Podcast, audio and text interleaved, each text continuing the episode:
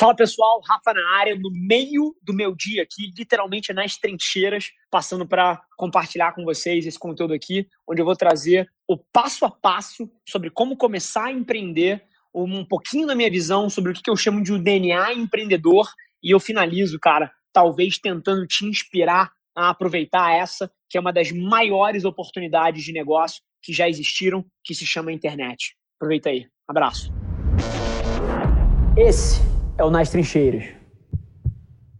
A gente vive a maior era da história para você empreender. Nunca antes na história tiveram as condições e as ferramentas e o acesso para você empreender, seja dentro de uma empresa, um intraempreendedor, ou seja fora dela, tomando risco na tua cara mesmo. Por quê? Algumas coisas do lado econômico. Taxa básica de juros nos menores patamares da história então o dinheiro precisa encontrar formas mais rentáveis de ser investido. Aonde isso é feito? Na economia real, nas empresas, no empreendedor. Então tem muito dinheiro querendo apoiar iniciativas bacanas. Primeiro ponto. Segundo ponto, a internet. Cara, a internet, ela é o maior fenômeno sociocultural da história. A minha história, o que eu fiz nos últimos dois anos construindo uma porrada de empresa grande, nas costas da internet não era para ser possível. Se eu vivesse na era dos meus avós, isso não tinha acontecido. Se eu fosse o meu avô, por mais talento, garra e etc que eu tivesse, eu não ia ter feito nada disso. Porque o único caminho de eu falar com tanta gente era a TV, era o rádio, e a produção e o acesso nesses veículos era mantido por um grupo pequeno e caro. Então, pessoas comuns como nós, mas assim, isso não era para ser normal. E eu lembro muito claro quando eu entendi a dinâmica que as redes sociais proporcionavam, isso foi lá em 2013. Eu mandei um DM do LinkedIn que chama e-mail, um inbox lá do LinkedIn, pro Obama. Porque por algum motivo eu conhecia alguém que conhecia o Obama, e aí o LinkedIn me permitia mandar uma mensagem para ele. Eu mandei um inbox pro Obama. E é claro que ele nunca me respondeu. Mas assim, mas o fato de que isso é possível, que existe uma chance, por menor que fosse, dele olhar aquela mensagem, dele engajar numa conversa, isso mostra o cenário. E aí, a partir daí, eu tive, cara, inúmeros casos de sucesso. Eu não vim de família muito rica, eu não vim de família de acesso, eu não conhecia uma pancada de gente, e todos os relacionamentos que eu tenho hoje em dia, as pessoas às vezes olham para mim e falam assim: caralho, Rafa, você é bem conectado pra caralho. Cara, tudo veio da internet todos os relacionamentos. Eu não conhecia uma das pessoas que estão no meu círculo hoje em dia de negócio há dois anos atrás. Então, eu queria trazer isso de você ser o protagonista do seu canal de difusão da sua mensagem, de você ser o protagonista da maneira como você se conecta com as pessoas. Fala galera, aqui é o Edwin Júnior, sócio e Managing Director na Adventures Inc. Tô aqui hackeando o podcast do Rafa para dizer que se você que está escutando esse episódio tem uma agência ou está pensando em abrir uma, você precisa conhecer a Adventures Partners, empresa do nosso grupo, que vai fazer você acelerar o crescimento do seu negócio através de consultoria, treinamento, processos e metodologias proprietárias aqui da Adventures. Acesse partners.adventures.inc e saiba mais. Grande abraço! Primeiro que se você está se sentindo sufocado, e se você tem esse pensamento dentro de você, pô, eu quero fazer uma coisa minha, eu quero fazer uma coisa minha, eu quero fazer uma coisa minha, você deve fazer. Porque eu acredito que ninguém merece viver com um remorso de nunca ter tentado alguma coisa. E você é muito nova e você tem tempo de errar e ainda assim tem muito tempo para corrigir os seus erros. Com 22 anos você pode literalmente errar tudo. Falei isso hoje pra galera na PUC. Você pode errar tudo na sua vida durante os próximos 10 anos e ainda ter tempo de construir o que quer que você queira. Então, a primeira coisa, você tem tempo, se você sente essa vontade, cara, vai. Mas agora, são dois tipos de DNA diferentes.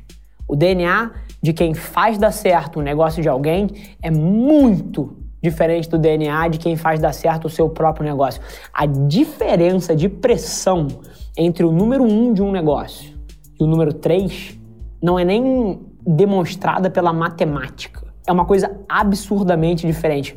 Um fundador, o cara que bota a grana dele na reta pelo negócio, versus alguém que executa alguma função dentro daquele time, mas que não perde nada se aquela estratégia der muito errado ou que não tem o dele tão comprometido e entrelaçado com o sucesso do negócio é muito diferente. Vou dar um exemplo meu aqui de eu conseguir botar a cabeça no travesseiro há três anos e meio atrás com 3 milhões de dívida no banco e dormir e estar tá aqui no dia seguinte muito diferente da capacidade dos meus funcionários que trabalhavam aqui e estavam ganhando o salário deles mês após mês.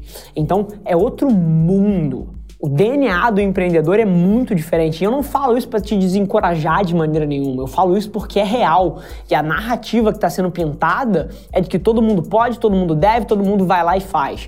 Não. É muito diferente você ser o número 1 e o número 3, 4, 5, 6, 17. E mais uma vez, eu acho que a gente deve otimizar essa equação sempre para felicidade. Não para dinheiro, não para reconhecimento externo, para felicidade.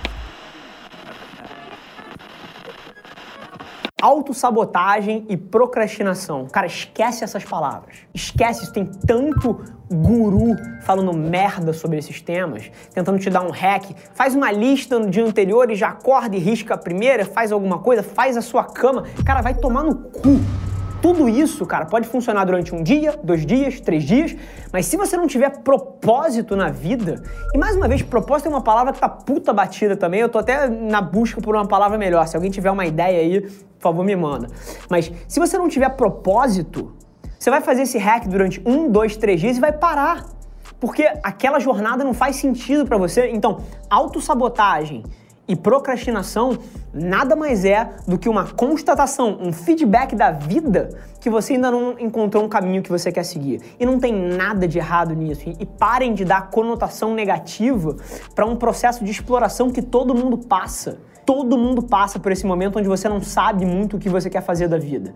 E é óbvio que você não vai ter a energia que eu tenho se você ainda não descobriu o que te move. Mas isso é normal.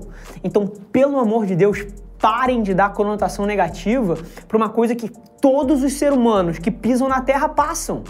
Isso é normal, é igual crescer. É igual, cara, crescer cabelo, ganhar pentelho, todo mundo passa. Não tem nada de errado com procrastinar, com autossabotagem, se você está nessa jornada de exploração. Agora, se você tem 40 anos e você está sentado vendo Netflix em vez de ganhar dinheiro para ajudar a sustentar a tua casa, aí tem alguma coisa errada com você. Mas a maioria das vezes, as pessoas que me trazem isso são pessoas de 20 anos que estão trabalhando, que estão fazendo coisa. Só sentem-se, vou colocar lá, menores numa comparação comigo, porque elas me olham e me veem, caralho, trabalhando de 4 da manhã às 10 da noite. Mas saiba que todo mundo que você vê fazendo o que eu faço é porque tem um propósito muito forte e sabe exatamente o que quer tirar da sua vida. Então, essa é a pergunta que você tem que responder. Chega de hack, chega de lista, chega de, porra, de alarme no despertador para te ajudar a focar e fazer você voltar. Cara, foda-se isso começa a responder as perguntas que importam na vida, que eu te garanto que é o primeiro passo que você tem que dar. A gente vive uma era, meu irmão, que empreendedorismo não é mais um, um sonho longínquo para 100% da população brasileira. Obviamente que, independente de você ter nascido numa família que mora na Faria Lima ou na Vieira Soto, ou porra, na Rocinha, ou na Baixada, ou na Zona Leste de São Paulo, assim, aonde quer que você nasceu, eu acredito que o empreendedorismo pode ser uma ferramenta para transformar a vida de uma pessoa. E para cada ponto que me contam do tipo, ah, mas eu nasci sem privilégio, ah, mas eu nasci em família pobre, ah, meu pai era alcoólatra, ah, minha mãe me abandonou. Cara, eu te aponto 247 outras pessoas que chegaram lá nas mesmas condições, e eu não tô aqui querendo dizer que isso é pequeno, isso é relevante pra caralho, e sair de trás é sempre um desafio. Mas no final do dia, assim, o Conde fala muito isso. Bicho, o mercado não liga se a tua mãe te bateu, se o teu pai era alcoólatra, se você nasceu na Vira Soto na favela, assim, literalmente o mercado não liga. E ele vai te bater igualzinho, então você não pode ter pena de você e você tem que entender no final do dia que até talvez o que você atualmente classifique como um ponto que tá te fazendo largar de trás, na verdade seja a maior vantagem competitiva que você vai ter, porque o moleque que cresceu cheio de regalia, cheio de leite com pera e cheio de mimo, duvido que ele tenha a garra de que alguém que veio lá de trás e construiu o próprio caminho. Esse foi mais um episódio da nossa experiência em áudio e como eu já falei, eu adoraria saber que você está gostando do que a gente está compartilhando por aqui. Então não esquece, se você está tirando valor desse conteúdo, isso significar o um mundo para mim, que você tirasse um print da sua tela, postasse no stories me marcando e aproveita para ir na sua plataforma favorita também e deixar um rating de cinco estrelas e um comentário lá, ajudando a gente a construir essa comunidade tão vibrante que move o Brasil para frente através do empreendedorismo e que fala desse Brasil que dá certo. É um prazer ter vocês comigo e a gente se vê no próximo episódio do podcast.